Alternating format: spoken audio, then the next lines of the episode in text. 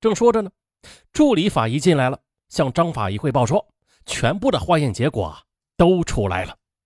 第二天上午，市局刑侦处王副处长又亲自来了，来到刑警队召开案情分析会。会上，王副处长做了开场白，他说呀，小芳已经把葛军了解到的小面包车的情况向处理做了汇报。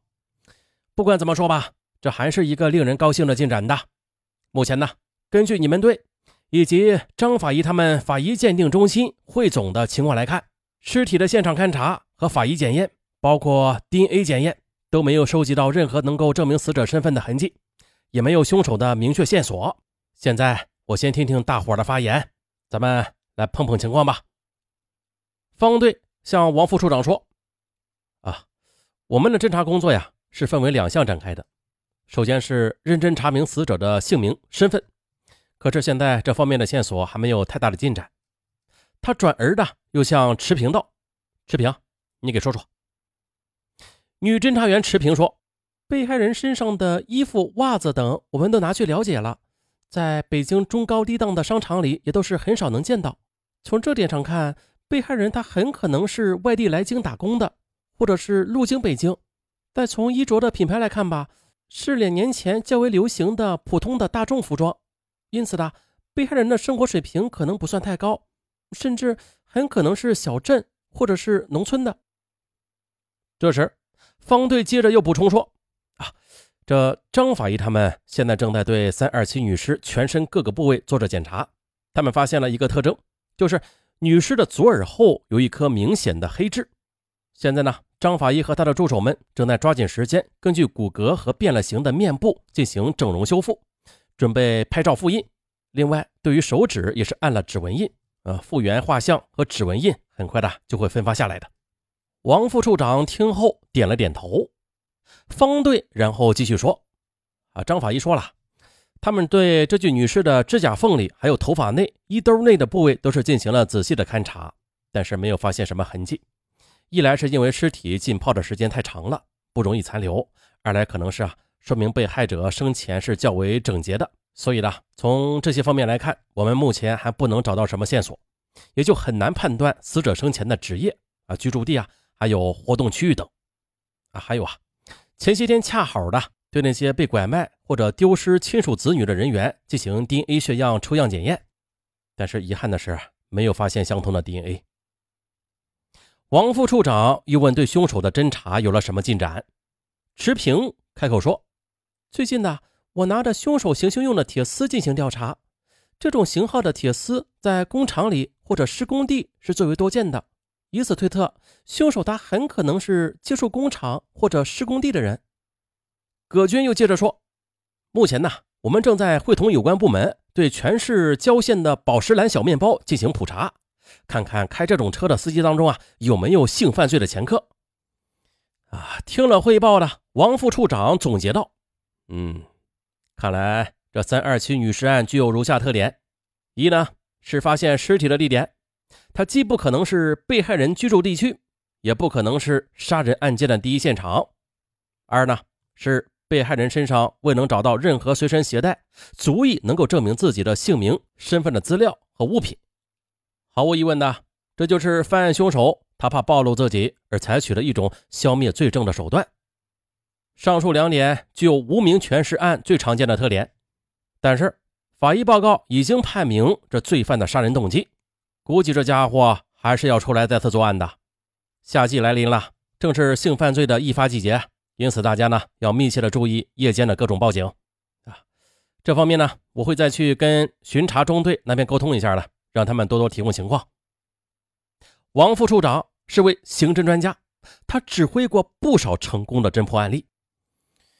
王副处长捡到这儿，掏出烟来，又扔给了方队，又向老关葛军他们连着甩了好几支，自己呢也点上一支。他吐出一口烟之后的，简明扼要的做了三点指示：一，尽快查明死者身份。既然 DNA 检测都没有发现死者的线索，那么被害者他是外地来京人员的可能性，也许就会更大一些。所以不能放弃对流动人口的普查。二，等复原像出来之后，便发动群众进行尸体辨认；三、发布无名氏通报，查明走失人口，尽快的查明被害者的情况。会后，大家便分头落实去了。可接着呢，就在警方全力去寻找那名被杀女尸的真凶的同时，又一桩强奸凶杀案发生了。下面呢是根据当事人的报案笔录以及案情通报整理出的一段案发情况。事情是这样的：四月六日，北京市大兴区西南侧的维子洼某金属厂工人秦某，这一晚本该他值夜班的，可是到了十二点多钟啊，他就接到家里来的电话，说妻子又高烧了，催他快点回来照顾。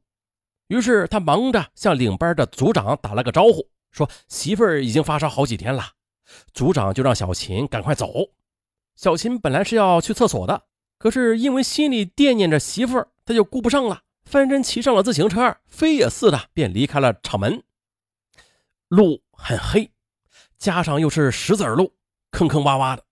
啊，前面也说了，他想上厕所，但是没有顾得上，又坑坑洼洼的路面，他的小腹呀就是愈加难受了，也正在着急的当猛然间就发现，刚好路过路旁的一个公厕，他就赶紧蹬了两下，看准了那边的入口处啊，有个白色粉笔写的大字难”，于是便刹住了车。小秦呢，紧张的神经便一下子松弛了下来。此刻他才感到这个厕所很黑，好像也挺脏的。还猛然的，他眼睛的余光好像是发现了什么，只见呢。靠着与女厕所隔开的那扇墙的墙根处，好像有个什么物体，啊，稍微的有点斜，但是是躺在地上的。这便池呢，因为是高出过道一个台阶所以那个物体是一头高着一头低。刚开始小齐没有在意，啊，下意识的只觉得是什么东西扔到了公厕里。可是稍过一会儿的，啊，他心里便冒出一个疑问：，哎，不对。怎么有点像睡着了的一个人呢？也就在这个疑问冒出来时，他不由自主的又扭过头往那边看了一眼。这一眼不要紧呐，啊，吓得他头发都竖了起来，这后脊梁骨一下子就冒出一股冷气来。没错，他分明看清了，那那果真是一个人。虽然这个公厕里边很黑吧，但是借着厕所墙上的小窗户透进来的光芒。他还是能够看出了，那是一个人。肯定的说，那是一个躺着的人。此刻也不知道是尿完了，还是这尿被吓回去了。他连忙的拔腿就往外走，心想：妈的，这大半夜的啊，你躺在厕所里，什么人呢？啊，神经病啊，还是醉鬼啊，还是啊什么的？他出来，一边推起自行车，快步离开公厕，一边心里还在揣测着，那个是到底是什么人呢？啊？为什么大半夜躺在厕所里呀？又不免回头看了看这黑黝黝的厕所。此时正是午夜，周围一切都是静悄悄的，因此此处是城乡结合部，啊，地广人稀。大半夜的见到有这么个人躺在厕所里，小秦的心里又不免有一阵阵的害怕。于是他骑上自行车，猛然的蹬了几下脚蹬子。啊，忽然的他又想到，哎。哎，不对，也许是晕倒的，或者得了什么重病，一时没有急救。于是呢，不知是要帮助人的想法驱使了他，还是好奇心在作祟。他用手一捏车闸，嘎吱，停住了。从车上下来，站在原地，望着那厕所的出口处，他望了一会儿，啊，也没有一个人从厕所里出来。他想啊，帮不帮啊？姑且不论吧。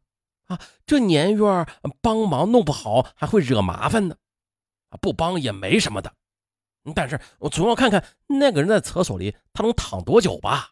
是个什么样的人呢？当时只是看了一眼，又黑又暗的啊，也没有看清楚是老头啊还是小伙子。啊，再等等吧。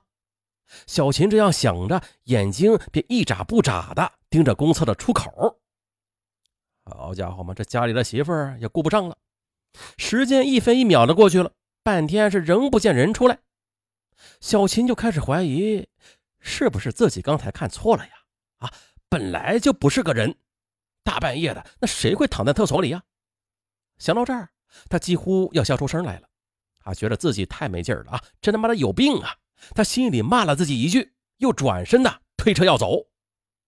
可是他又犹豫了。他想，自己刚才分明是看到那个人躺在那里的，啊，不是人又是什么呀？哎，不行，我要去看看，看看到底是人呢，还是其他什么东西。于是，就在这种好奇心的驱使之下的小秦又转身推车，二次来到公厕门口。他把车支好之后的，便又向公厕里边走了进去。